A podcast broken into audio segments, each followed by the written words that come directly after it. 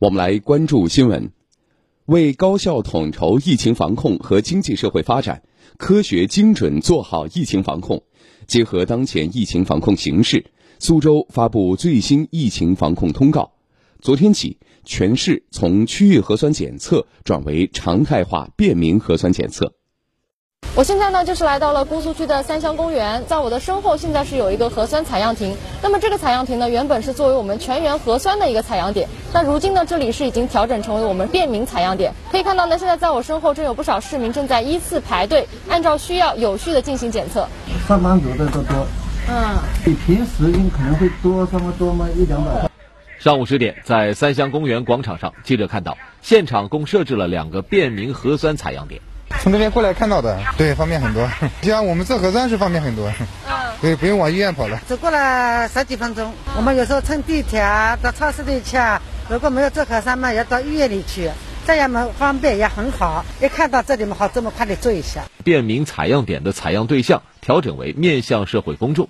社会公众按照自愿的原则，根据核酸检测需求进行检测。我们这个开放式的核酸检测点位，主要是面对的我们路过的上班的一些人群，这是占了百分比有百分之八九十。我们就是不再发放采样凭证了，其他是没有什么特别的变化的。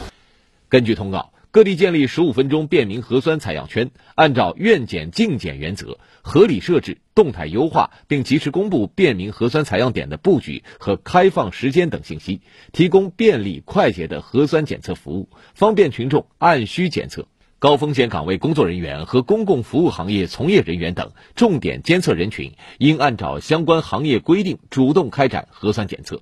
对未按规定频次参加核酸检测的重点人员，有可能采取赋码、场所码弹窗等方式，做到应检尽检。市民除进入人员密集型密闭场所和乘坐公共交通外，不再查验七十二小时以内核酸检测阴性证明。医疗机构、养老机构、学校等重点场所另有查验要求的，从其行业规定。呃，市民朋友进入苏州图书馆，目前还需要扫场所码、测体温、戴口罩等措施，还需要提供七十二小时内核酸证明。所以，请市民朋友进入的时候。呃，还是配合一下我们的安防措施。根据通告，各类公共场所应严格落实场所码扫码入场以及测温查码、健康码行程卡措施，督促市民规范佩戴口罩。接种疫苗是阻断新冠病毒传播、防控新冠肺炎疫情的有效手段。